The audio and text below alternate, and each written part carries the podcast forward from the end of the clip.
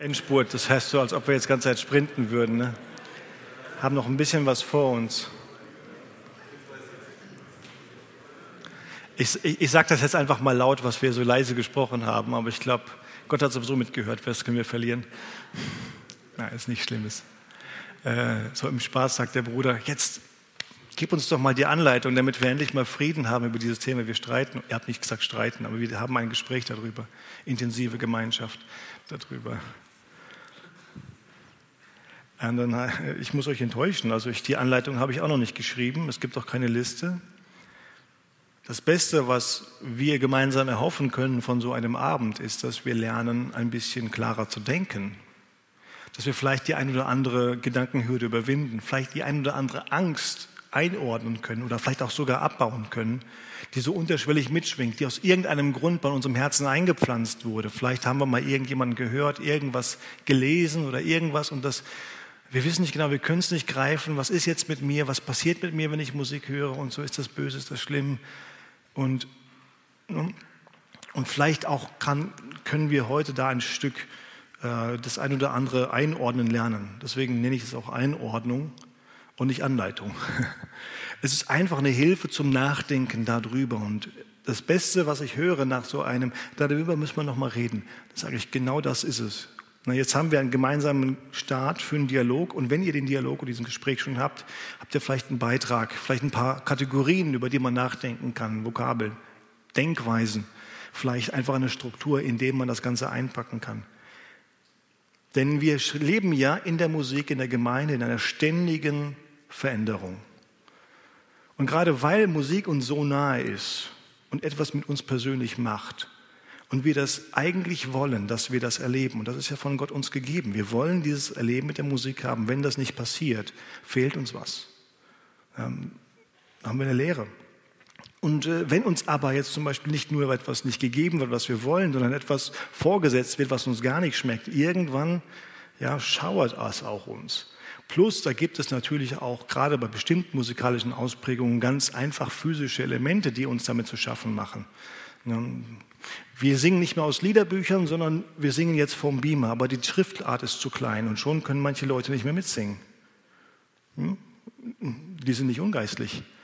Oder die haben mit ihrem Gehör durch Altersbedingt oder durch Krankheit, durch Tinnitus Schwierigkeiten und dann kommt einfach ein paar Frequenzen von da vorne rein, die irritieren den Menschen. Ja? Und dann ist auch da viel gestört, hat sehr viele Gründe, warum man, aber diese Frequenzen gab es in der Musik schon immer und Lautstärke war auch schon immer ein Thema und so weiter. Wir merken, es geht hier um viel mehr als nur um die geistlichen Komponenten, weil hier trifft diese ganze Idealistik, dieses Ideal, Ideal nicht Idealistik, falsche, dieses göttliche Ideal, was er mit uns möchte, in unserer Welt. Und ich bin sicher, mit Gottes Hilfe ist es nicht einfach nur ein Ideal, das wir anschauen und sagen, aber das klappt halt nicht bei uns, sondern wir finden einen Weg, wie das tatsächlich gehen kann. Sonst hätte uns das Gott nicht gegeben. Seine Prinzipien funktionieren immer, zu allen Zeiten, in allen Kontexten, bei allen Völkern. Sie sind universal, die, die, die gelten sogar im Himmel. Außer die Verkündigung vor den Verlorenen, die endet ja. Aber ne, das, vieles von dem haben wir gesehen im Himmel. Ne, die, die Muster sind die gleichen. Ne, die Antwort auf Gottes Offenbarung in den Liedern. Und somit baue ich lieber auf den Dingen auf, von denen ich weiß, ich gehe jetzt nach Nepal und dort, dort, dort passen die. Und äh, ich, ich steige, wenn ich könnte, eine Zeitmaschine und tausend Jahre zurück in ein Kloster und da passen die auch, weil sie aus dem Gottes Wort kommen. So gut wie das können. Darauf bauen wir. Aber wir müssen das auch immer wieder bewerten. Und Veränderung ist etwas, was uns immer begleitet. Und jeder, der Veränderungen durch, durchgeführt hat, an sich gesehen hat oder aber auch jemanden dahin durchführen muss in der Gemeinde, weiß, Veränderung bringt immer eine Spannung. Spannungen. Wir sind umgezogen aus den besten Gründen und trotzdem gab da unheimlich viele Bereiche, in denen das zu Spannungen geführt hat. Einfach weil ein Umzug spannend ist. Zu allen Zeiten haben daher aufmerksame Hüter der Gemeinde dafür gekämpft, dass die Veränderungen geheiligt in der Gemeinde geschehen. Und dass es keine Verehrungen, Verwirrungen, geschweige denn Einflüsse von falscher Lehre oder Weltlichkeit in die Gemeinde kommen. Und so, und das haben manche Hüter härter gemacht als andere. Und so ist es manchmal, dass die Veränderungen in der Gemeinde eher mit den Generationen kommen. Ja? Man hat so eine Form konserviert, neue Generation ändert es. Aber das heißt nicht, dass es immer so ist. Es gibt auch da andere Formen, wo dann die Gemeindeleiter oder die Hirten diese Veränderungen begleiten und helfen. Und das ist immer sehr gesund, finde ich. Der junge Bach, Johann Sebastian Bach, hat als junger Mann in Hamburg die Oper gehört und fand das so toll. Ja. Gesang, klare Botschaften, interessante Arrangements. Gut, Bühne und Kostüm und Schauspiel, das auch. Aber musikalisch höchst interessant. Und gesagt, das will ich in der Kirche auch. Und hat Kantaten geschrieben. Das sind Opern ohne Schauspiel. Und er hat über 200 dafür geschrieben. Das ist mit sein größtes Meisterwerk überhaupt. Kam nicht so gut an seiner Zeit. Bei seinem Tod hat die Stadt, er war Thomaskantor in Leipzig, ein sehr hoher Posten, hat die Stadt nicht mal einen Nachruf auf ihn gesprochen. 70 Jahre später gräbt Felix Mendes und Bartholdi seine Werke aus, erkennt, was es ist und die Gemeinde nimmt sie an. Seitdem kennen wir Bach. Das war nicht seine Zeitgenossen. Das war später. In unserer Zeit, wenn ich das mal so darf, einfach generelle Aussagen zu treffen, die, die stimmen natürlich nie immer hundertprozentig, aber so, unsere älteren Generationen kommen aus einer Zeit, die war mehr schwarz-weiß. Da waren klare Abgrenzungen. Man konnte benennen, das ist weltlich, das ist geistlich. Ja? Bis hin in Lebensbereiche äh, wie, wie Kleidung und Haarschnitt. Ja? Oder das macht ein Christ, das macht ein Christ nicht. Ja, das ist einfach eine Prägung, die Generationen mitnehmen. Ich will das nicht bewerten, versteht mich nicht falsch. Ich sage nur, wir Jungen müssen das wissen, weil es hier ja um Generationen geht, die zusammenkommen müssen. Es gab dann politisch Rebellionsmusik und geistliches Liedgut. Und schon verstehen wir die Abneigung gegenüber Rock bestimmter Generationen. Eine neue Generation verbindet aber politische Rebellion gar nicht mit der Musik und versteht das Problem nicht. So verändern sich die Perspektiven und das muss man wissen. Es war eine Zeit, wo es wichtig war, diese klare Abgrenzung gegenüber einer Bewegung der Welt zu haben. Aber es kam eine Zeit, wo Gott diese Bewegung, diese Musik, die in der Bewegung gestand hat, für sich zurücknahm und damit die Welt evangelisierte und Erweckung schuf. Unsere aktuelle Jugend kennt dieses strukturierte schwarz-weiße Denken nur aus Erzählungen, nicht von innen heraus. Vielleicht belächelt, belächelt sie es oft. Unter, unter verhohlener Hand wird es dann ja, ins Lächerliche gezogen. Schade, aber die Realität ist so. Und viele der Konflikte, die unsere Kirchengeschichte sind, die wir, schauen wir an und verstehen sie gar nicht. Wir müssen aber wissen, dass in dem Zeitpunkt, wo der Konflikt da war, da war das ein sehr, sehr wichtiger Punkt. Da musste darüber gesprochen werden. Dann brauchte die Gemeinde auch eine Einigung, um die Einheit zu wahren. Und genauso werden über die Dinge, die wir jetzt manchmal diskutieren, in 2015, vielleicht in 30 Jahren, die Leute genauso gucken und sagen, je nachdem, welches Herz sie haben, ne, lachen oder verstehen.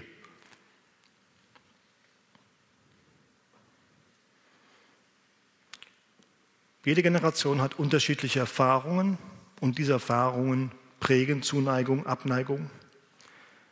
Und wenn wir etwas hören oder etwas sehen, ein Instrument oder eine, einen Klang, dann löst das bei uns was aus. Und bei jedem etwas anderes.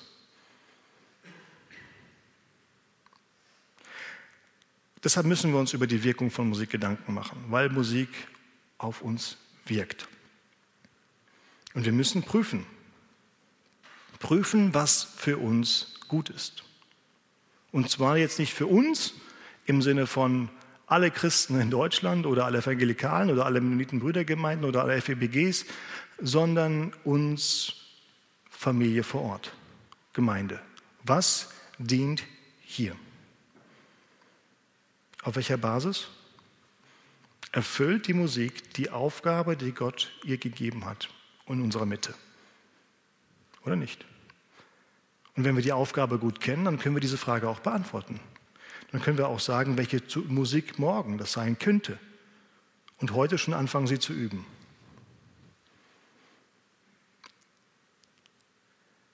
Die Bibel gibt uns glücklicherweise keine Antwort auf die Frage, welchen Stil wir in der Gemeinde singen müssen. Wir wissen nur, dass wir singen müssen, musizieren und warum wir es tun sollen. Lobt den Herrn von der Erde her, junge Männer und junge Frauen, alt samt Jungen. Sie sollen gemeinsam loben. Also müssen wir die Konflikte einordnen. Wir machen jetzt mehrere Einordnungen. Hm? über die Musik. Zunächst erstmal den Konflikt. Musik ist wichtig. Nicht nur mir, glaube ich, sondern generell. Wir sind als musikalische Wesen geschaffen. Sie hat eine Bedeutung für jeden persönlich. Sie hat eine Bedeutung in der Gemeinde. allein die Tatsache, dass Gemeinde schon fast seit ihrer Stehung, kann man das sehen, darum ringt, mit diesem Thema umzugehen, zeigt ja eigentlich, wie wichtig es ist. Er lässt erahnen, wie wichtig Lied und geistliche Realität sind, weil die Gemeinde ist ja eine geistliche Gemeinschaft. Wenn eine singende Gemeinde ohne eine Wirkung wäre, dann würde der, der Feind sie deshalb nicht attackieren, oder? Wenn es egal wäre, was wir mit der Musik machen, dann hätte der Satan auch keinen Fuß in der Tür, um das zu nutzen. Das würde ihn auch nicht interessieren. Denn es wäre ja auch nicht gegen seine Pläne, dass wir singen. Das ist einfach etwas, was passiert. Aber nein, Gottes Ziele in Gottes Volk, zu Gottes Ehre. Und dieser geistlichen Realität in der Musik stellt sich der Feind entgegen. Das zeigt uns, dass wir Konflikte erwarten müssen. Das sind die Anfechtungen. Fragt einen Prediger der du, oder Täuflinge, die vor großen Dingen in ihrem Leben stehen. Was da mit einem passiert, kann man zum Teil gar nicht mehr menschlich erklären. Und was da zum Teil in der Kirchengeschichte auf Basis von der Musik und zwischen Geschwistern, auf Basis von Musikstreitigkeiten geschehen ist, kann man schon fast nicht mehr nur mit Geschmackssachen erklären. Welche Verbissenheit, welche Verbitterung da ist, welche Lieblosigkeit, Streit entstehen kann über dieses uns doch verbindende, friedenstiftende Musikthema. Das kann man nicht nur menschlich erklären. Wenn Gott wahrhaftig Lob, Dank und Anerbetung in der Gemeinde erfährt, zieht das die Aufmerksamkeit des Feindes zu sich und so wird Musik leider oft schnell zum Konfliktthema. Wir dürfen aber nicht vergessen, wir haben nicht mit Fleisch und Blut nicht mit Tönen und Akkorden, sondern wir haben es mit Mächten und Gewalten zu tun. Deswegen darf, wenn Musik zum Thema wird und es wird Zank entstehen oder Spannungen entstehen oder Missverständnisse entstehen, lass uns einen Schritt nach hinten gehen. Die geistliche Brille nicht absetzen und gucken, was wirklich dahinter steckt. Ist das vielleicht ich und meine Art damit umzugehen? Vielleicht passiert hier mehr. Das Letzte, was wir tun dürfen, ist zuerst über die Musik zu diskutieren. Und deswegen habe ich auch am Samstag, noch am Sonntag, noch am Montag dieses Thema gebracht. Weil man das dann nur einordnen kann, wenn man alles andere vorher schon angefangen hat zu verstehen. Und dann kann man da auch dran gehen. Leider, leider ist das oft das Einzige, was man über Musik von, von, äh, in, in Büchern hört oder liest. Ist genau das, ohne den großen Unterbau. Ja klar, das Geistliche können wir ja annehmen. Wir sind ja alles geistliche Menschen. Ist das so? Ist nicht so. Sonst wären wir vielleicht etwas geschickter damit.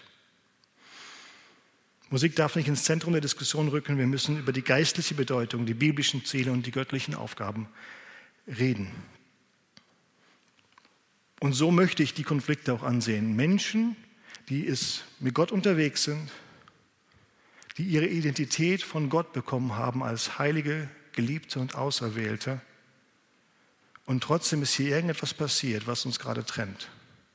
Das Erste, was wir tun, wir besinnen uns auf unsere gemeinsame Basis. Wenn wir dahin kommen, dann können wir anfangen, weiterzugehen.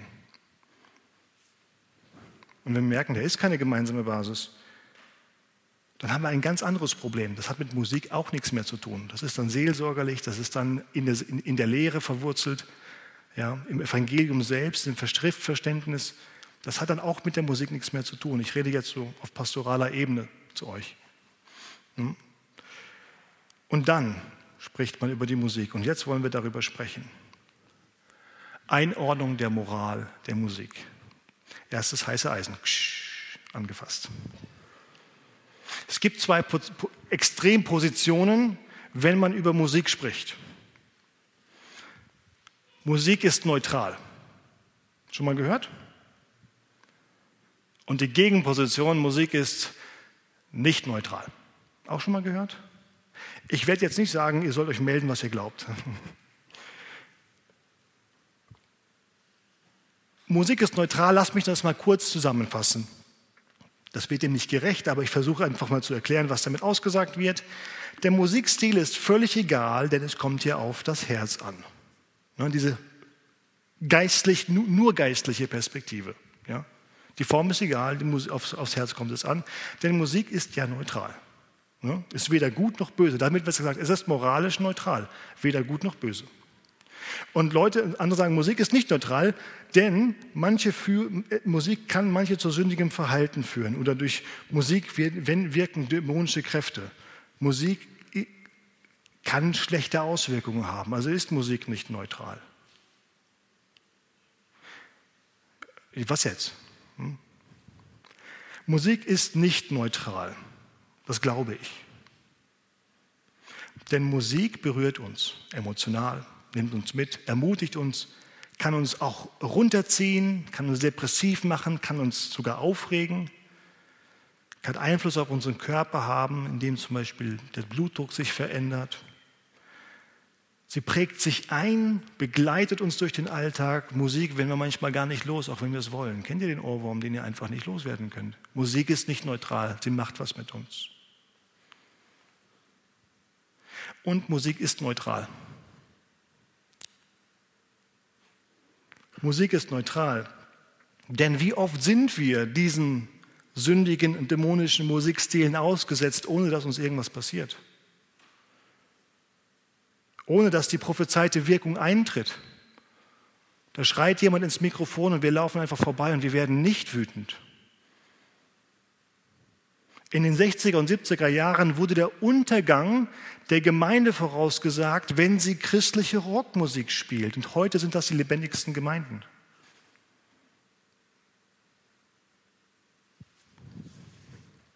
Ich glaube, die Frage ist falsch gestellt. Wie so häufig bei Musikdiskussionen redet man aus aneinander vorbei. Die richtige Frage ist nicht, ist Musik neutral, sondern ist Musik moralisch neutral.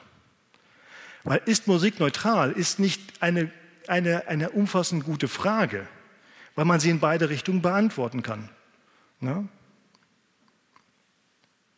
Unsere Beobachtung zeigt ja, dass wir von Musik beeinflusst werden aber nicht immer so, wie sie angeblich uns bewirken sollte. Also was wir uns jetzt wirklich fragen müssen, ist nicht, ist Musik neutral, sondern ist sie moralisch neutral? Was bedeutet das? Wenn etwas eine moralische Bedeutung hat, dann kann sie zwei Sachen sein. Entweder Gott entsprechend und damit gut oder Gott nicht entsprechend und damit böse. Ja? Und dann ist sie immer gut weil Gott ewig ist, zu allen Zeiten, zu allen kulturellen Kontexten, egal wo das ist, das ist gut. Oder es ist zu allen Zeiten, in allen Kontexten böse, weil böse und gut sich an Gottes Wesen entscheidet, ihm entsprechend oder nicht entsprechend. Und alles, was Gottes, Gottes Wesen entspricht, ist moralisch. Und alles, was Gottes Wesen nicht entspricht, ist unmoralisch. Verstehen wir? Das ist ein absoluter Anspruch. So sieht Gott die Welt.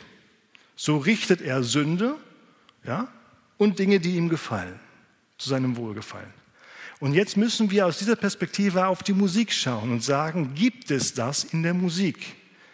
Absolutes Böses also völlig im Widerspruch zu dem, wer Gott ist, oder absolutes Gutes, völlig in der Sprechung des Wesens Gottes. Und wir müssen die musikalischen Elemente angucken, aus der Musik entstanden ist und zusammengesetzt ist. Und dann fragen, ist das böse oder ist das gut?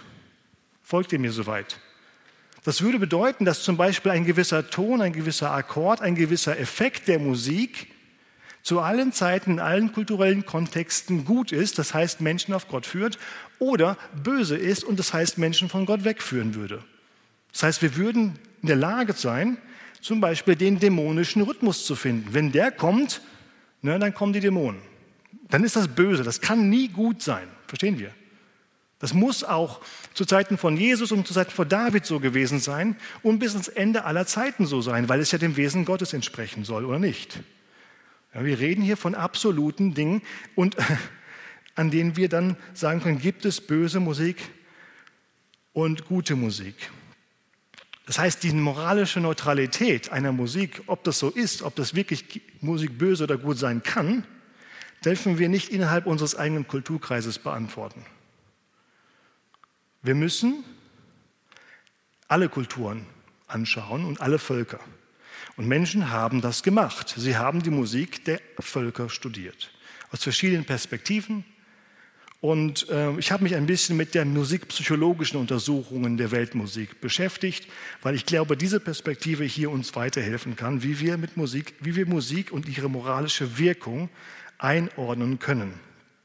Gut und böse sind absolute Kategorien. Also können Musik und die musikalischen Wirkungen als absolut böse oder absolut gut charakterisiert werden. Und das ist eine ganz wichtige grundsätzliche Sache, an der wir dann entscheiden können, ob es das wirklich gibt. Und ich möchte vorwegnehmen die Perspektive und die bestätigt die Wissenschaft und die sehe ich von der Bibel auch genauso, weil sie einfach nicht anders, was anderes zulässt. Meiner Auslegung nach muss ich dazu schieben. Musik ist erstmal moralisch neutral. Aber wir Menschen geben der Musik immer eine moralische Bedeutung. Musik ist erstmal, wie Gott sie geschaffen hat, uns gegeben hat, moralisch neutral. Es gibt also keine Musik, die immer böse ist und keine Musik, die immer gut ist. Sonst wäre es ja unser Auftrag, die himmlische Musik zu finden und dann nur noch die zu spielen. Die finden wir aber nicht. Gott sei Dank hat Gott uns die nicht gegeben. Ja? Wir wissen nicht, wie die Engel singen. Sonst würden wir vielleicht meinen, das wäre sie. Aber es gibt auch nicht die Musik, die immer böse ist. Aber es gibt Musik, die zum Guten führt und es gibt Musik, die zum Bösen führt. Warum tut sie das? Weil der Mensch in der Musik Moral hineinlegt. Und entweder ist es derjenige, der die Musik macht oder derjenige, der die Musik hört. Nun, ich kann natürlich jeden dann äh, an die Wand stellen, der Musik macht mit schändlichem Text und sagen, okay, das ist alles schlechte Musik, ne? gehört nicht zu mir, alles wunderbar. Ich kann auch die Leute verurteilen, die das machen oder bemitleiden. Aber am Ende wird Gott mich nicht fragen, was die gemacht haben. Er wird mich fragen, was ich gemacht habe. Und ich handle auch moralisch aufgrund von Musik. Und da wird Gott mich fragen und dich auch. Was hast du mit der Musik gemacht, die ich in dein Leben gestellt habe? So eigene Ziele, eigene Befriedigung, meine Ziele, Dienst an den Menschen. Und ich glaube, wenn wir dahin kommen, in unseren Gedanken und unseren Perspektiven und unserem Reden davon, ich stehe, jeder von uns steht vor Gott in der Verantwortung. Es ist eine Gabe Gottes mit einer Aufgabe, wo wir, du und ich, zur Verantwortung gezogen werden, wie wir auch mit den Wirkungen der Musik auf unser Leben umgegangen sind. Wir sind da in der Verantwortung. Warum ich glaube, dass Musik moralisch neutral ist, aber wir trotzdem der Musik Moral geben, möchte ich jetzt durch die anderen Einordnungen erklären, über die wir jetzt durchgehen wollen. Und das ist einmal die Einordnung der Wirkungen der Musik. Wie Musik wirkt und wie können wir das immer mit der Perspektive, wie ist Musik erstmal als amoralisches Ding, also als einfach nur beschrieben, wie es ist. Amoralisch heißt nicht unmoralisch. Das ist quasi ohne, da bleibt Moral nicht dran hängen erstmal. Ne? Wie wird es beschrieben? Und dann, was machen wir damit? Weil wir machen immer was damit. Und so kann man diese eine Aussage, die ich anfangs getroffen habe, Gott ist der Musikstil egal, aber uns überhaupt nicht auch einordnen.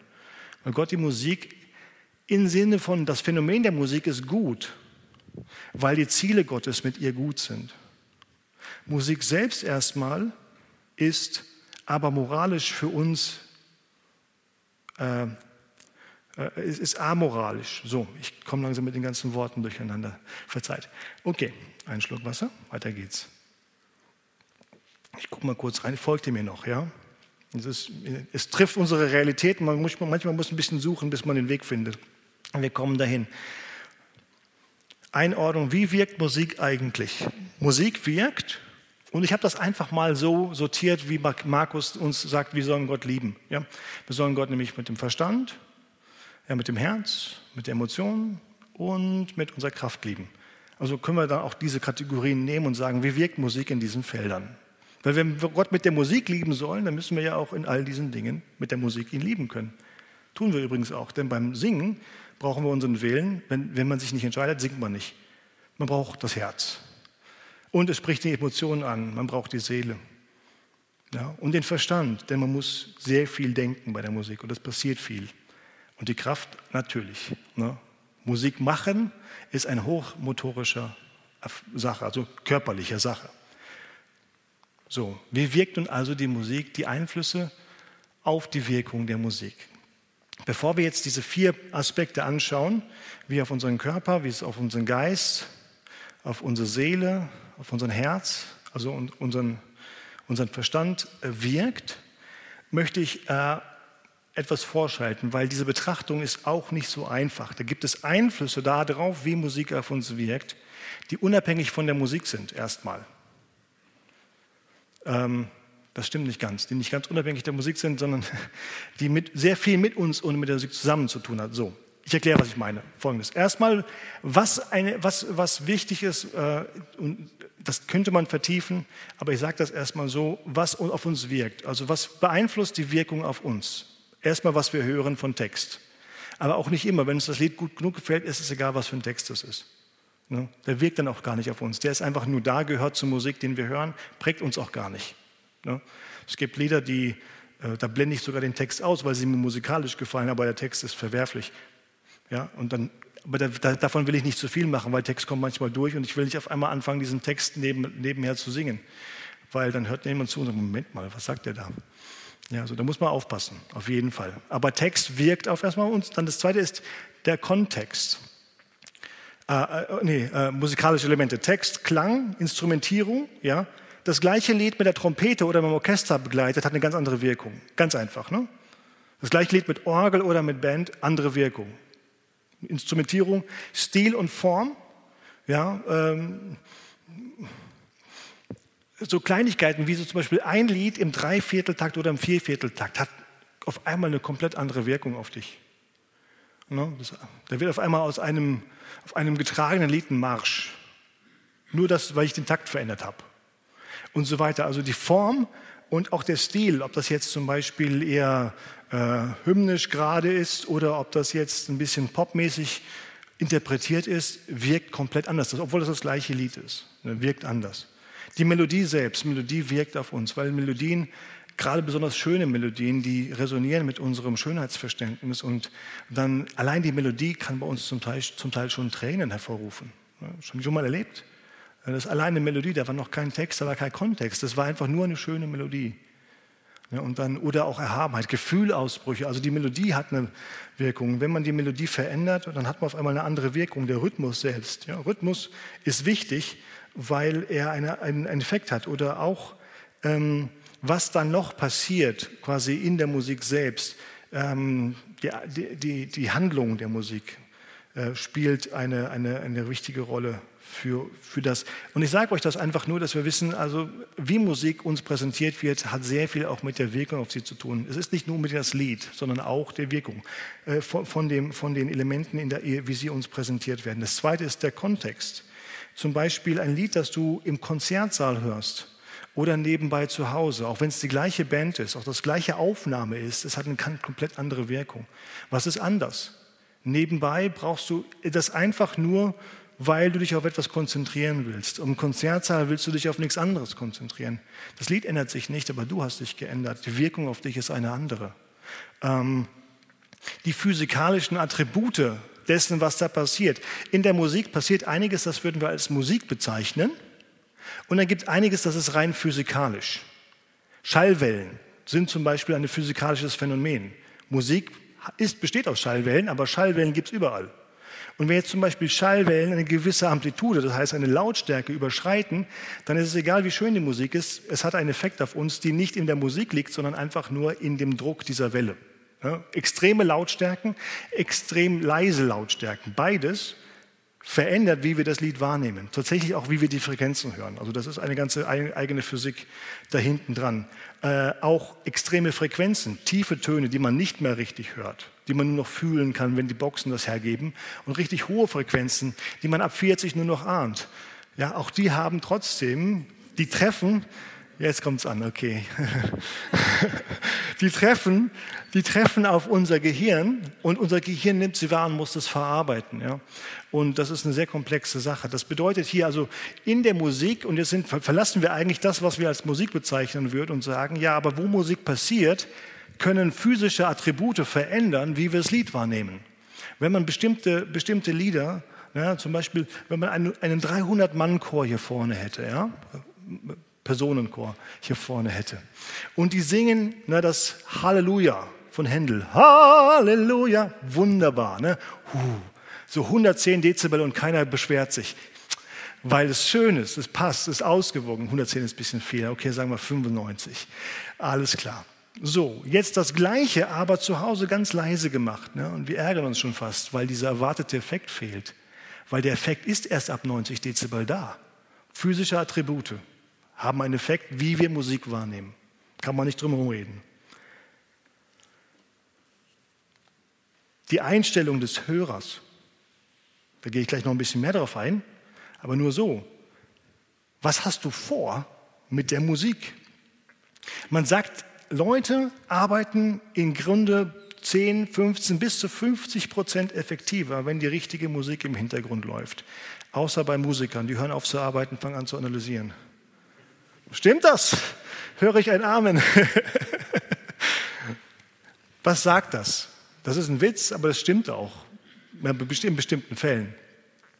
Die Einstellung, warum ich höre, ob ich jetzt zum Beispiel analysieren möchte, dann schalte ich nämlich nicht nur die ästhetische Teil meines Gehirns ein, sondern auch das analytische. Und dann höre ich ganz anders. Wenn ich zum Beispiel herausfinden will, was jetzt falsch an dieser einen Band ist, hm, dann höre ich auch Dinge, die falsch sind, weil ich anders zuhöre, als wenn ich sage, mir gefällt die Band, ich will es nur noch genießen. Boom, Analyse aus, genießen an und eine andere Wirkung auf mich.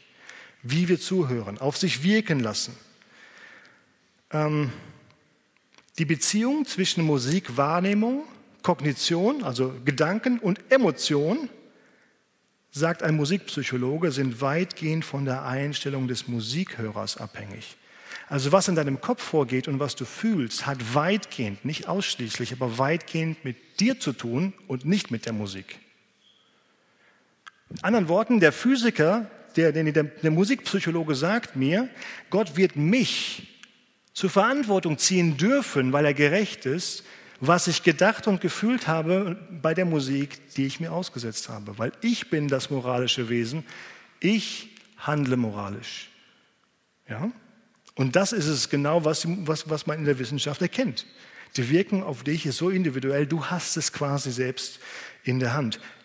Weitgehend, nicht ausschließlich. Natürlich kann jetzt zum Beispiel eine Trauermusik mich jetzt nicht hysterisch machen. Ne? Außer ich habe zu viel davon. Aber das ist nicht dann die Musik, das ist dann eine andere Reaktion. Verstehen wir, ja? Es gibt dann natürliche Grenzen. Lass uns das auch da drin behalten. Die Beziehung. Welche Beziehung denn? des Hörers zum Lied, zum Künstler, zu dem, was da vorne passiert. Wenn mir das Lied gefällt, hat es eine viel, das ist wissenschaftlich nachgewiesen, was, was, die Musik, die gefällt, hat eine viel größere Wirkung auf dich als Musik, die dir nicht gefällt. Und das ist jetzt eine Herausforderung, die ich besonders an junge Musiker in der Gemeinde stelle. Achte darauf, was dir gefällt. Ja, was meinst du denn damit? Ja, was dir gefällt, wird dir irgendwann in der Gemeinde was sagen und alles andere nicht. Halte dich musikalisch so breit wie möglich. Das Beste, was ich einen Musik, Musikdiener fragen kann, was ist deine Lieblingsmusik? Und er muss überlegen und weiß nicht. Weil er sich breit gefächert aufgestellt hat, gesagt, ja, mir gefällt was im Jazz, mir gefällt was da im Gospel, mir gefällt was an der Klassik, mir gefällt was an Akkordeonmusik. Da braucht für mich ein weiter Weg dahin, aber den habe ich auch gefunden. Und versteht ihr? Und dann sagt man, ja, eigentlich Musik, ähm, das, was mich halt anspricht an der Musik. Und dann sagt man gewisse andere Dinge. Das sind aber nicht immer am Stil, sondern an was anderem macht man dann fest, welche Musik man gerne hört. Natürlich gibt es Musik, die einem näher ist, Musik, mit der man aufgewachsen ist. Und das darf ja auch alles sein. Aber ja, die Beziehung zur Musik hat unheimlich viel zu tun. Und wenn du einer Gemeinde dienen möchtest, die nicht nur deinen Musikstil mag, dann musst du als Diener auch mehr lernen zu mögen. Und das geht. Und das geht. Oft mögen wir Musik nicht, weil wir nicht verstehen, was sie zur schönen Musik macht. Und dann studiert man ein bisschen darüber, spricht mit jemandem darüber und schon findet man den Weg, sogar Beethoven zu mögen oder Bach. Ein Beispiel. Meine Frau spielt Klavier, ne? sehr gut. Und sie musste von ihrer Schule aus sehr viel Bach spielen. Ne? Präludien und was Fugen und so weiter. Und sie hat das nicht gemocht. So viele Noten und unabhängig und nichts erkannt. Ne? Einfach, das war ihre Aufgabe. Die Lehrerin hat gesagt, mach das. Ne? Und dann geht sie nach USA, hat dort einen Professor, der, ihm, der sie, sie über Bach unterrichtet, über sein geistliches Leben, sein Familienleben, sein Werk und dann erklärt, welche Genialität und Schönheit und welche Brillanz in diesen Dingen sind und was das für uns im Gehirn ausführt. Und sie lernt verstehen und jetzt spielt sie am liebsten Bach. Und das ist immer noch gleich. Aber sie hat komplett neue Beziehungen dazu. Es kann man lernen. Man kann es lernen. Ja, man kann das immer lernen. Das ist egal, wie alt man ist übrigens. Nur so ein Impuls zum Nachdenken. Ich möchte noch mal einen Musikpsychologen zitieren über die Einflüsse der Wirkung. Bei musikpsychologischen Untersuchungen zeigte sich immer wieder, dass das Ausmaß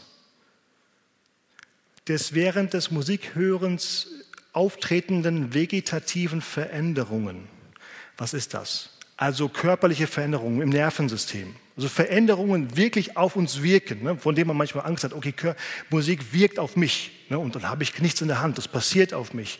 Er sagt, selbst diese körperlichen Veränderungen, die sind da, weitgehend, wieder das Wort, von der aktuellen Einstellung des Hörers zum dargebotenen Musikstück abhängt. Also ich habe das in der Hand. Ich habe die Verantwortung, was Musik mit mir macht. Die stärksten vegetativen oder auch emotionalen Veränderungen fanden wir bei völliger Hingabe an die Musik. Wenn man sich sozusagen mit Herz und Seele ausliefert. Wenn ich mich entscheide, dieser Musik mich auszuliefern. Dann kann sie in mir die völlige Wirkung auch ausführen. Und dann kann man manchmal von außen beobachten, wie ein Mensch völlig mitgeht und ich stehe im selben Raum daneben dran und alles, was ich habe, ist Hunger. Ja? Was ist der Unterschied? Es ist der Mensch, der eine moralische Entscheidung trifft, für die er zur Rechenschaft gezogen wird, welcher Musik er sich denn ausliefert. Nun, man hat Angst, dass da etwas passiert, was man nicht möchte, deswegen verhindert man das sich ausliefern an der Musik ganz und gar. Aber das können wir nicht unterbinden, wir machen das dann trotzdem. Wir kennen es aber nicht mehr als das, wo es ist. Und dann erklingt ein Lied und dann weinen wir. Und das ist eine Auslieferung mit Herz und Seele. Und das ist nicht schlecht, das ist so menschlich, das ist das Geschenk. Aber mit jedem Geschenk haben wir eine Verantwortung. Kennst du die Ziele Gottes auch für deinen Umgang und wenn du jetzt mit Kindern darüber sprichst und mit Kindern darüber redest und du verstehst nicht, wie sie sich dieser Musik ausliefern können, dann red nicht über die Schlechtigkeit der Künstler oder die Texte und sowas. Das ist ja alles richtig. Aber im Kern geht es darum, willst du den Willen Gottes in deinem Leben? Und dann erklär dem Kind, worum geht es dabei?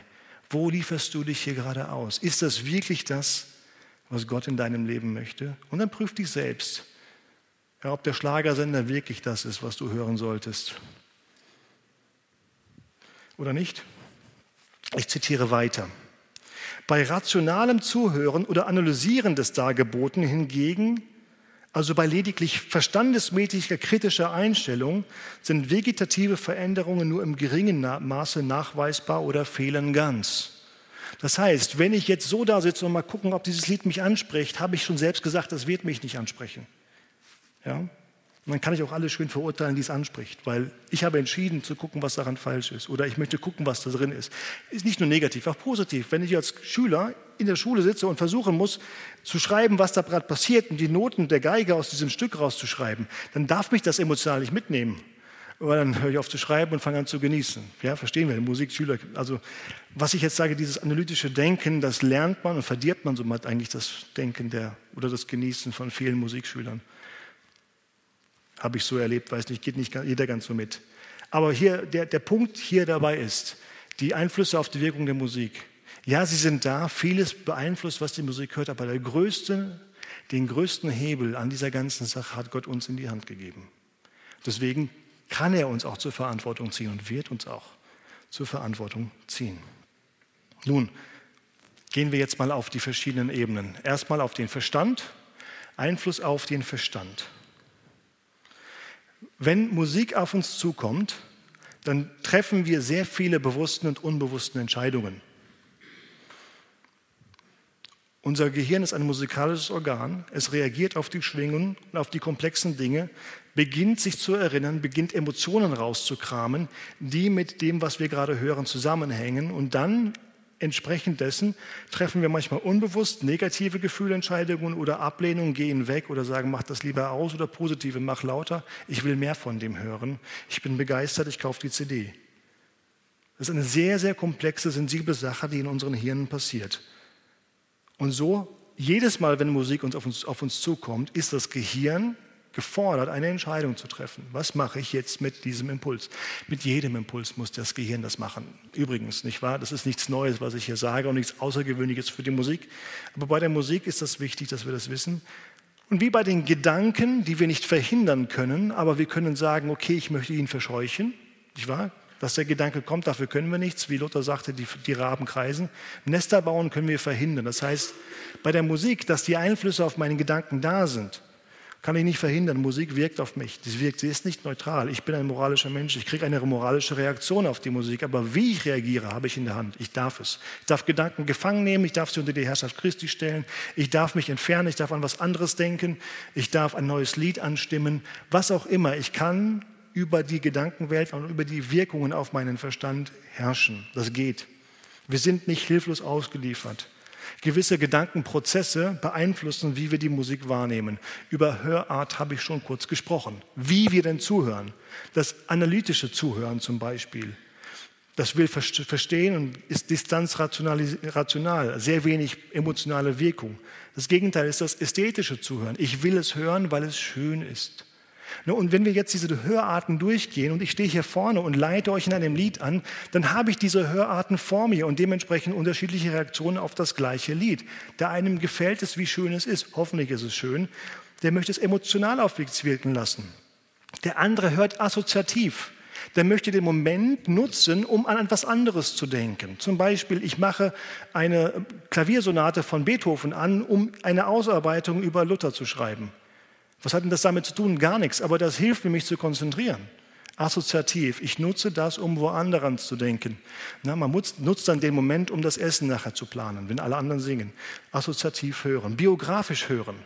Ich verbinde mit dem, was da passiert, eine Erinnerung aus meinem persönlichen Leben. Und das ist, warum ich es höre. Oder ich höre ein Lied immer wieder, weil es mich an irgendetwas erinnert, was mir was bedeutet. Ja, ein Trost, eine Erinnerung, eine liebe Person, biografisches Hören. Und wenn ich ein Lied anstimme, das manch einer, der 70 Jahre alt ist, aus seiner Jugend schon kennt, dann hört er hauptsächlich hört diese Person biografisch mit. Und das ist ein komplett anderer Effekt als den Analytiker hier drüben. Und der wird anders hören. Und manche hören motorisch mit. Die hören, um sich dazu bewegen zu wollen. Das ist der Grund, warum sie hören. Ja? Und äh, wir müssen jetzt schlafen gehen, die Jungen. Tschüss. Ja. Aber ihr habt gewusst, dass ich überziehe, oder? Alles klar. Nee, die Jungschar war da oben, ja, deswegen. Genau, motorisch. Man hört sich zu bewegen, man geht in einen Club, weil man nicht die Musik mag, sondern weil die Musik einem hilft, sich zu bewegen. Tanzen, nur ne, zum Beispiel. Ähm, das ist jetzt ein Extrembeispiel, aber wir verstehen, worum es geht dabei. Hörarten. Kommt im Gottesdienst nicht so häufig vor, aber in manchen Kontexten sehr stark, ne, dass man Musik braucht, weil man mit der Bewegung auch etwas Geistliches verbindet, wir weniger. Ne, unser Kontext versteht das anders und das ist auch völlig in Ordnung so. Dann, was ich verstehe. Ne? Ich habe darüber gesprochen, wie ich die Musik kenne, äh, kognitiv, was ich über den Autor weiß, was mir durch den Kopf geht, wenn die Musik auf, äh, äh, erklingt, welche Inhalte, Verbindungen ich zum Beispiel mache mit dem Text, der da ist. Vielleicht, oh, dieser Text erinnert mich an diese Bibelstelle und schon hat dieses Lied eine neue Bedeutung für mich oder ich kenne die Geschichte, was ich weiß über das, was da passiert. Wie empfänglich bin ich, also ähm, mag ich das? Ähm, das hat auch einen Einfluss darauf. Wie reagiere ich auf den Stil? Was weiß ich oder was denke ich über den Autor oder die Quelle dieses Liedes? Und da sind wir mittendrin in einer, einer Diskussion, die wir in den Gemeinden gerade führen. Was machen wir mit Liedern aus Quellen, die wir fragwürdig einstufen würden? Ne? Ich brauche keine Namen nennen, weil ihr wisst genau, wovon ich spreche. Diese Lieder aus jenen Quellen. Übrigens, kleiner Hinweis, ähm, ich habe diese, diese, bin dieser Frage so häufig begegnet, dass ich ähm, irgendwann auch in, ermutigt durch andere mich hingesetzt habe und das mal diesen, diese Diskussion oder dieses, diesen, dieses Gespräch mal kategorisiert habe. Was sind die großen Argumente, die da gibt und wie kann man damit gedanklich um, von der Bibel her umgehen? Und das verarbeite ich jetzt gerade in einer Blogreihe auf meinem Blog ähm, und die kommt jetzt ab Montag, nächsten Montag, dann folglich, ich weiß noch nicht, wie viele das werden, raus, wo ich mich dieser Frage stellen will und ich äh, hoffe, es wird zum Segen sein. Mhm. Wo es gerade darum geht, wie gehen wir mit Liedern um, die aus Quellen kommen, denen wir äh, kritisch gegenüberstehen. Das ist eine sehr wichtige Frage für heute, weil das etwas ist, was uns Unsicherheiten macht. Und wenn Unsicherheiten da sind, ist es, ne, muss man aufpassen. Okay, wie gehen wir damit um? Haben wir einen festen Grund? Wir müssen das zurück ins Licht der Bibel stellen und einen verständlich von der Bibel erklärten Weg im Umgang finden. Ja? Und mit einer schnellen, unkritischen Entscheidung oder einer radikalen Lösung kann man auch weitermachen, aber die lässt dann manche Fragen zurück. Ja. Genau. Äh, Empfäng äh, Empfänglichkeit. Dann über Geschichtsgedächtnis. Und da hat ein Professor mir das mal gesagt. Also jedes Mal, wenn du in eine musikalische Gegend kommst, dann bringst du deine ganze Geschichte mit. Mit all den Elementen, die der Musik vor sich kommen. Ob das jetzt Lautstärke ist oder Instrumente sind oder das Lied persönlich oder der Kontext, wo du bist. Jeder von uns ist ja mit seiner Biografie unterwegs und reagiert deswegen auch immer anders auf die Dinge als andere. Ja? Ähm, mit dir habe ich darüber gesprochen, vor kurzem hast gesagt, jedes Mal, wenn du die Orgel hörst, gehen die Nackenhaare hoch. Ja? Bei mir aus einem anderen Grund. Ich mag es, aber du hast Erfahrungen damit und da kommst du auch nicht raus. Warum sage ich das Ganze? Wenn Menschen anders auf die Musik reagieren als wir, dann reagieren wir doch bitte aus einem fürsorglichen, verständlichen Herzen, dass sie ein ehrliches Anliegen haben Warum müssen wir voraussetzen, dass sie gegen uns sind, dass die uns irgendwie böse wollen und sich verstehen wollen? Auch wenn die vielleicht etwas ruppig oder etwas härter, härter reagieren, weil es aus etwas kommt, das gegen ihre persönliche Geschichte geht. Das ist tief. Das können sie vielleicht nicht richtig, die Menschen nicht richtig immer aussprechen, warum es so ist. dann kommt es vielleicht etwas konfrontativer raus. Abfangen und sagen, okay, bei welchen, bei welchen Dingen würde ich so reagieren? Und wir haben sie auch. Jeder hat seine Grenze. Wenn das auf die Bühne kommt, dann bin ich hier raus. Oder? Ich fange jetzt nicht an, Musikstile abzuklappern, bis wir bei der Grenze sind, aber mach das mal. Irgendwann sagst du, nee, jetzt ist Schluss. Aber was, was, woher kommt dieses Jetzt ist Schluss? Sehr viel hat mit deinem Geschichtsgedächtnis zu tun, wo du sagst, okay, ab hier kann ich mir nicht mehr vorstellen, dass das noch Gott gefällt oder dass das noch zum Segen ist oder dass das irgendwie noch mit meiner Glaubensart oder mit meinem Verständnis von dem, was Gottesdienst ist und mit meiner Stimmung im Gottesdienst, was auch immer übereinstimmt. Jeder hat diese Grenze und die können wir nicht theologisch erklären, die hat mit uns zu tun und die ist aber da und die ist wichtig. Deswegen ist Musikstil so wichtig für uns, deswegen müssen wir uns damit auseinandersetzen. Wir müssen es aber einordnen. Woher kommt das? Wie gehen wir damit um?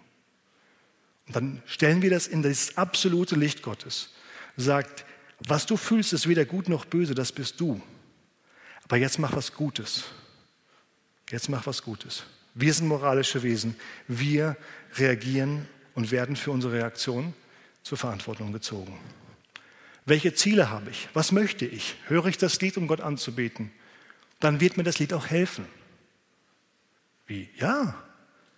Wenn du bereit bist, vorbereitet bist, so wie wir das sagen, zu empfangen, dann bist du auch schon so da. Und wenn dir jemand was gibt, nimmst du das auch an.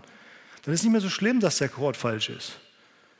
Ja, aber wenn du erwartest, dass du jetzt eine perfekte musikalische Erlebnis hast und dann ist der Akkord falsch, dann gehst du leer raus, weil du hast nicht bekommen, was du wolltest.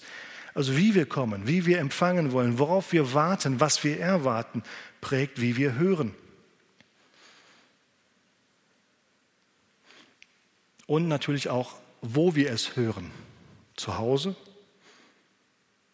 vor unseren Arbeitskollegen.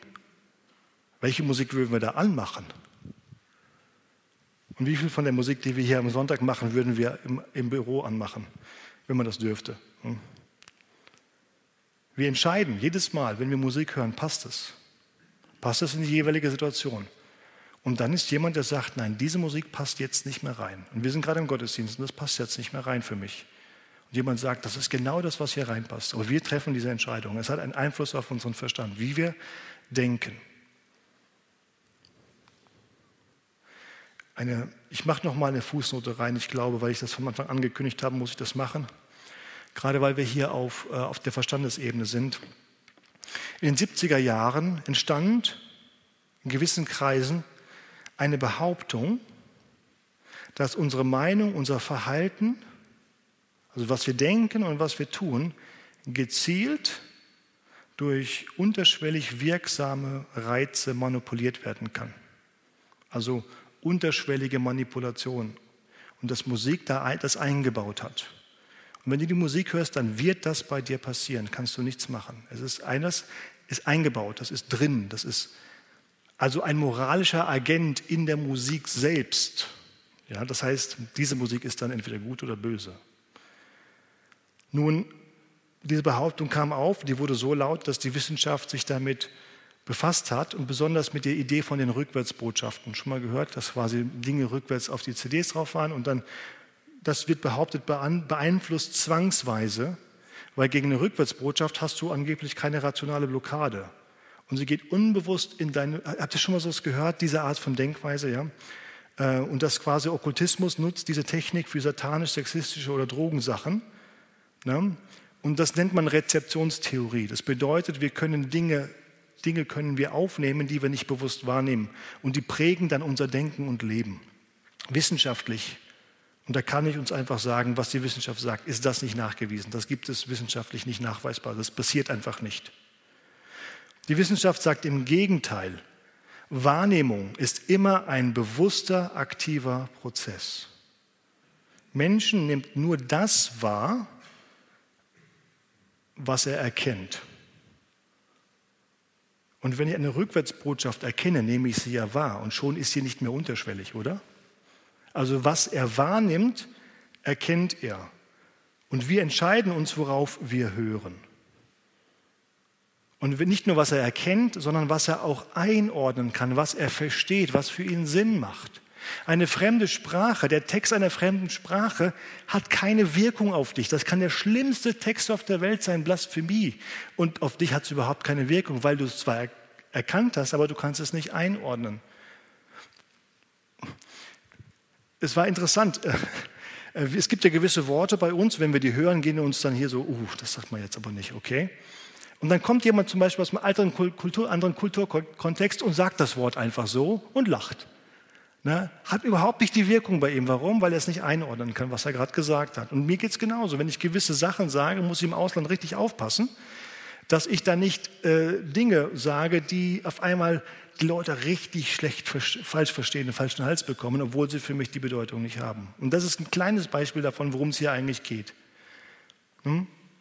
Das heißt, was der Hörer an Beeinflussung erwartet, beeinflusst ihn. Ab dem Moment, wo ich etwas erwarte, öffne ich mir mich diesem, diesem Einfluss auch. Aber das hat nichts mehr mit zwangsweiser Manipulation zu tun, sondern mehr oder weniger bewusst, aber einer bewusst zugelassenen inhaltlichen Wirkung. Also da, was, was in dieser Ausführung jetzt, was sagt die Wissenschaft zu diesem Thema, die das untersucht haben? Wenn wir Musik hören, da hat jemand irgendwas eingebaut, ja, dann sind wir dem nicht hilflos ausgeliefert. Wenn wir es nicht verstehen, wenn wir es nicht erkennen, hat das auch keine Wirkung auf uns. Lass uns da ein wenig entspannt sein. Und selbst wenn da die satanisch-dämonische Idee dahinter steckt, in uns ist derjenige, der größer ist, als der in der Welt ist. Auch da sind wir geschützt. Auf den Körper, das kann man kurz machen.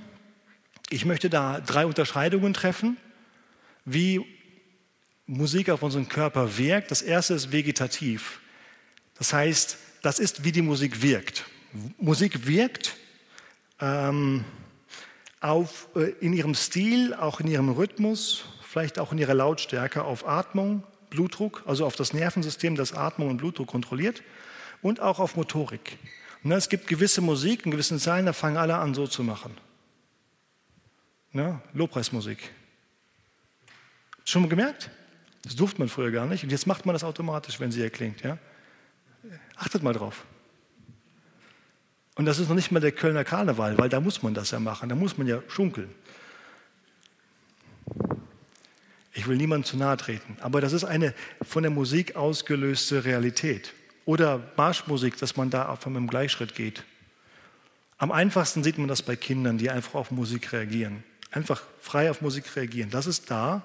Das ist eine natürliche Bewegung, die von Musik ausgelöst worden ist. Das ist, was Musik mit uns macht.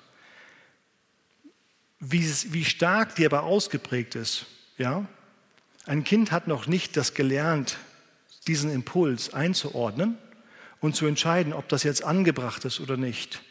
Deswegen sagt man, erzieht man Kinder auch, damit sie in ihrem kulturellen Kontext sich angemessen und angebracht verhalten. Ja? Und in manchen Kontexten sagt man, ja, aber wenn du in der Gemeinde bist, sitzt du still.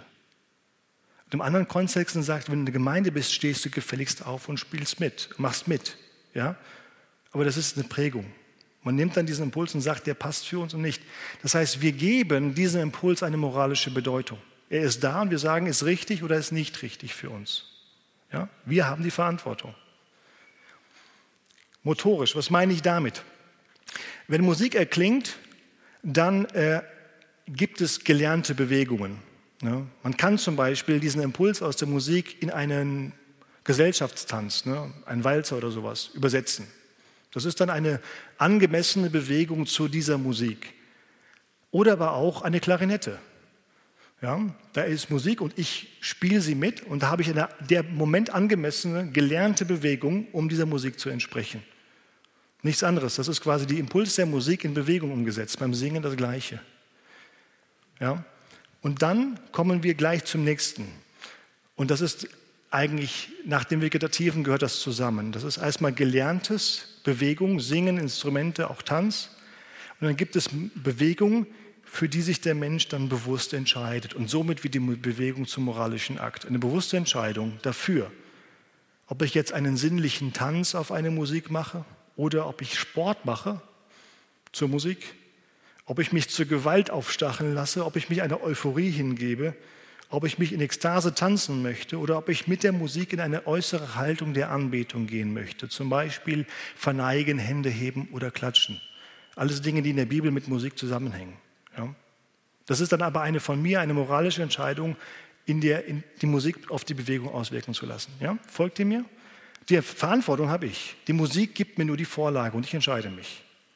Und dann sage ich, okay, welche, welche von diesen Bewegungen, motorischen Bewegungen sind für uns hilfreich in unserer Gemeinde, damit Gottes Ziele erreicht werden? Welche sind hilfreich und welche stören?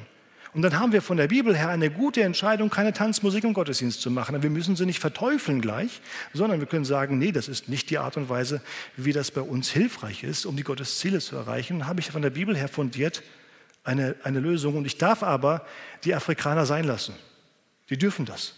Ja, oder die, Schwarzamer, Schwarz, äh, die Schwarzamerikaner in den Gospel Churches. Die können das dann machen, weil das für die andersrum falsch wäre. Ne?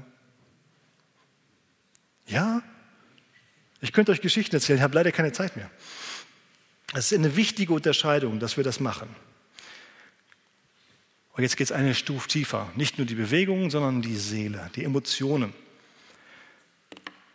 Und hier ist ja auch, und ich glaube, ihr habt bei euch auch Vortrag gehabt, auf, da wurden Gehirnströme in welchen wissenschaftlichen äh, Untersuchungen geguckt, wie Musik auf Gehirnströme wirkt und dann wird es verglichen und so weiter auf der ganzen Welt. Ähm, Finde ich super spannend. Äh, ich habe das, diese äh, Forschung, wisst ihr, wovon ich spreche? Ja, nein? Okay, egal. Menschen haben geschaut, gibt es an der Musik irgendetwas, weil wenn der Mensch musikalisches Wesen ist, gibt es irgendwie eine Regelmäßigkeit, wenn wir alle wirklich gleich sind als Menschen, grundsätzlich, dann müsste ja Musik auch irgendwie gleich auf uns wirken, richtig? Wir haben ja sehr viel über die unterschiedlichen Wirkungen besprochen, wie viel Verantwortung wir persönlich haben. Aber auf dem Bereich der Emotionen haben die tatsächlich vier Emotionsfelder erkannt, die nachweisbar sind, die werden universell bei Menschen ausgelöst, wenn man bestimmte Musikformen und Aspekte macht. Interessant, nicht wahr? Die sind bei allen Menschen gleich. Man kann also die musikalischen Kräfte identifizieren, die einer emotionalen Reaktion entsprechen. Aber der tatsächliche Klang zwischen den kulturellen Kontexten unterscheidet sich enorm. Nur das Tempo zum Beispiel, was für einen kulturellen Kontext schnell ist, ist für den anderen schon noch langsam.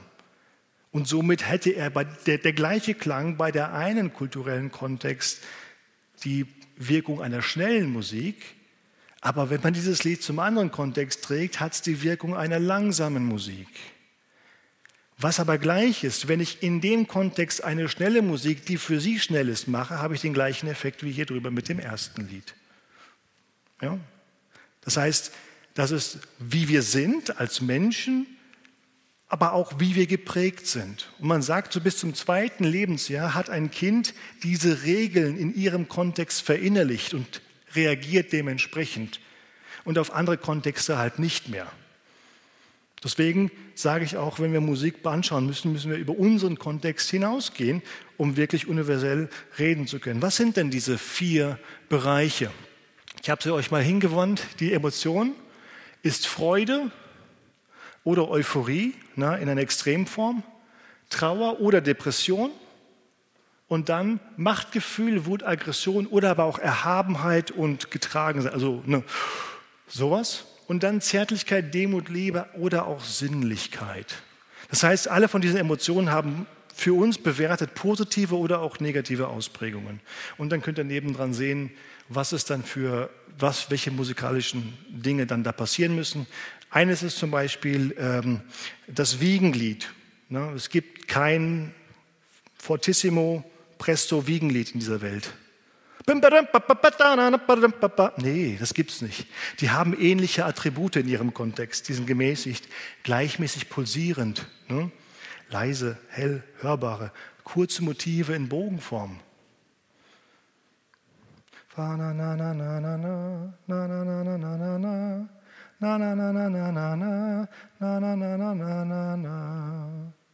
Ein Bogen, kurze Motive ruhig, pulsierend. Und man beruhigt sich. Einfache Harmonien.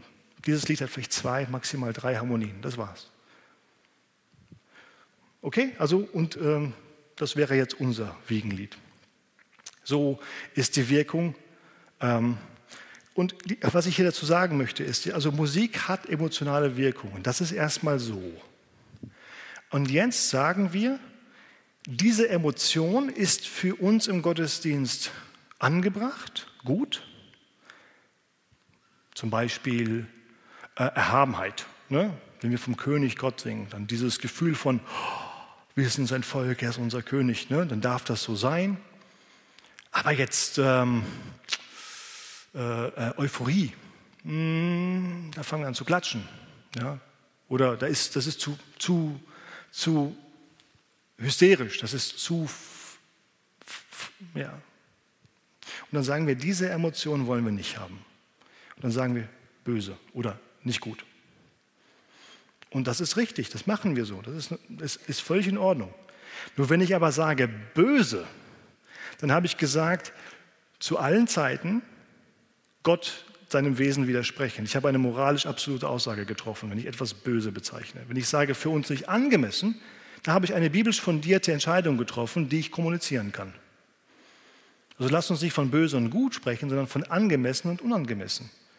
Weil das sind Weisheitsentscheidungen, wo man sagt, für unseren Zweck angemessen, weil Gottes absoluten guten Ziele werden durch diesen Weg bei uns erfüllt und durch diesen Weg nicht. Und da sind wir in der Verantwortung als Menschen. Einfluss auf den Geist. Ich komme zum Schluss. Musik kommt in religiösen Kontexten vor, hat sehr, sehr unterschiedliche Funktionen, menschlich-körperliche Funktionen. In manchen Religionen geht es nur um die Bewegung. Äh, in manchen geht es um die Atmosphäre, die dadurch entsteht, für Meditation oder für Nachdenken oder für Gebet beim Abendmahl. Atmosphärisch.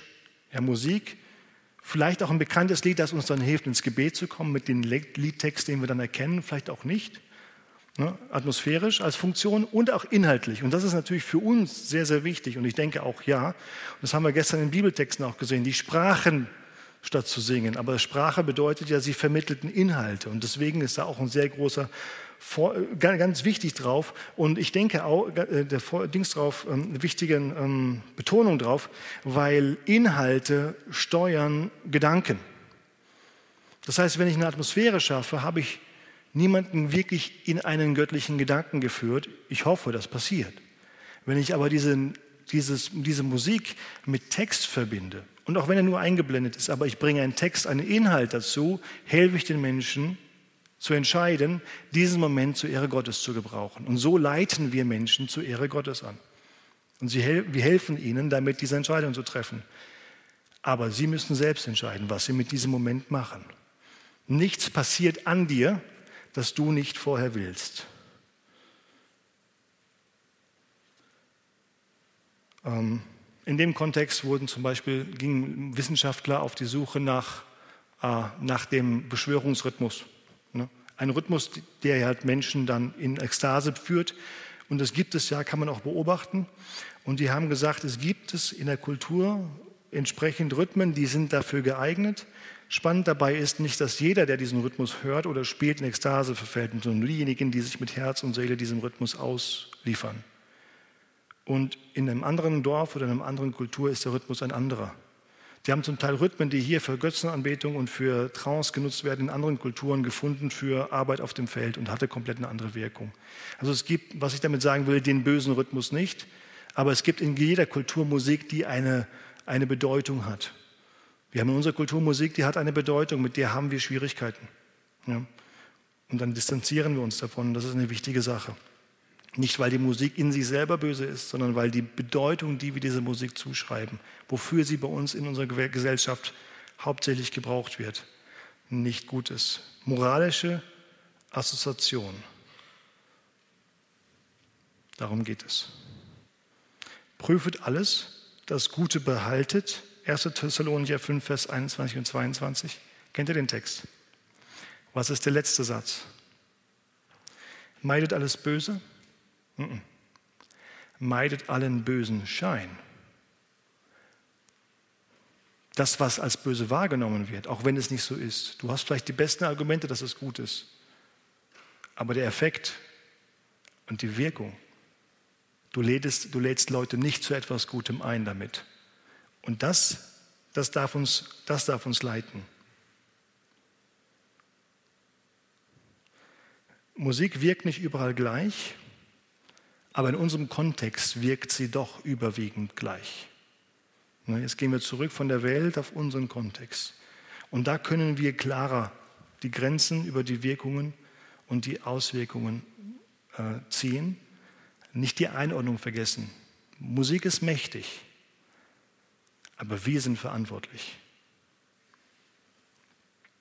Und die, die Beurteilung davon, ob ein Lied gut, angemessen oder schlecht, unangemessen ist, hängt davon ab, ob Gottes Ziele damit erreicht werden. Auf dieser biblischen Grundlage muss jede Generation das neue und das alte Lied gut prüfen. Weil diesem Test muss jede Musik sich unterziehen. Selbst das altbewährte verändert seine Wirkung mit den Generationen. Und nur weil es vor 100 Jahren so ein gutes Erweckungslied war, ist das noch keine Garantie, dass das in zehn Jahren oder jetzt schon diesen Dienst auch noch hat.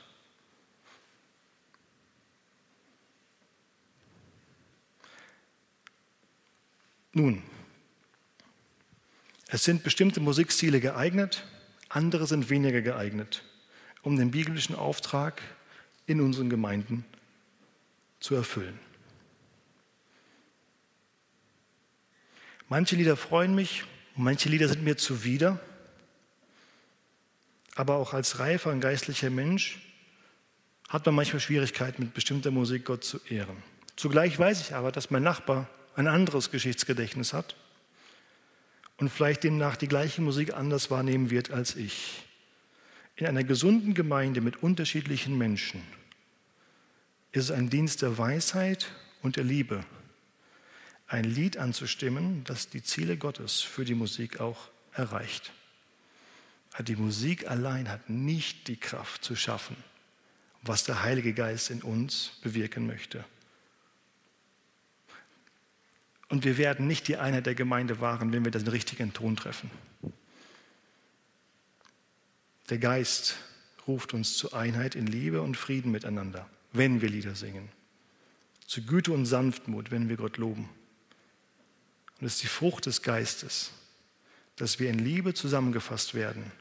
Und er ermöglicht es, dass in der Gemeinde Musik in der Vielfalt der Anwesenden und doch in den Grenzen des Angemessenen Gott zu seinem Ziel kommt.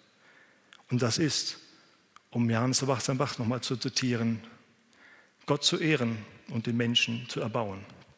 Gott gebe uns Gnade, die Verantwortung vor Gott, vor der Gemeinde und persönlich als Christen in dieser Welt wahrzunehmen, die Gott uns mit diesem Geschenk der Gabe Gottes, der Musik gegeben hat. Lass uns einander helfen und darin wachsen. Amen. Jetzt habe ich tatsächlich bis kurz vor geredet. Aber ich hätte wahrscheinlich auch nicht viel kürzer machen können bei dieser Fragestellung. Ich möchte trotzdem noch mal die Möglichkeit geben, falls es kurze Verständnisfragen gibt. Vertiefen können wir das gerne im persönlichen Gespräch. Ja, auch an einem anderen Zeitpunkt, Telefonat können wir ausmachen, reden wir über diese Dinge. Was hast du da gemeint? Gibt es generelle Verständnisfragen zu dem, was ich vermitteln wollte? Bitte schön.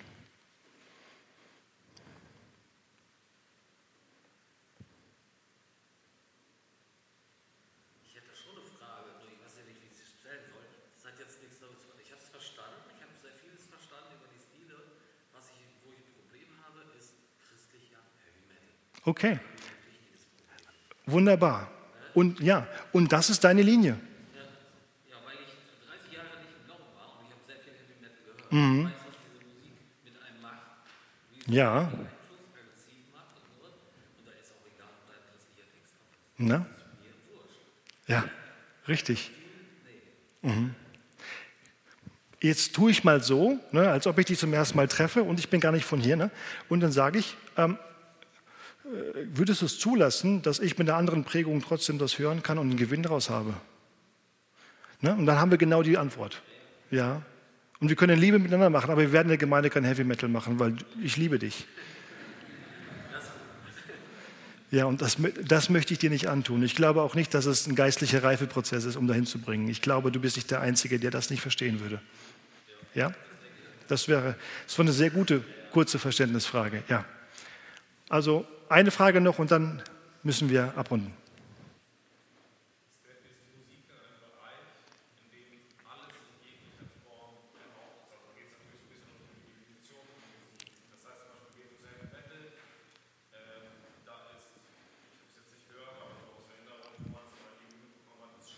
Mhm.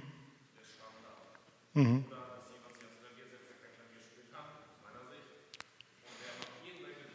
Mhm.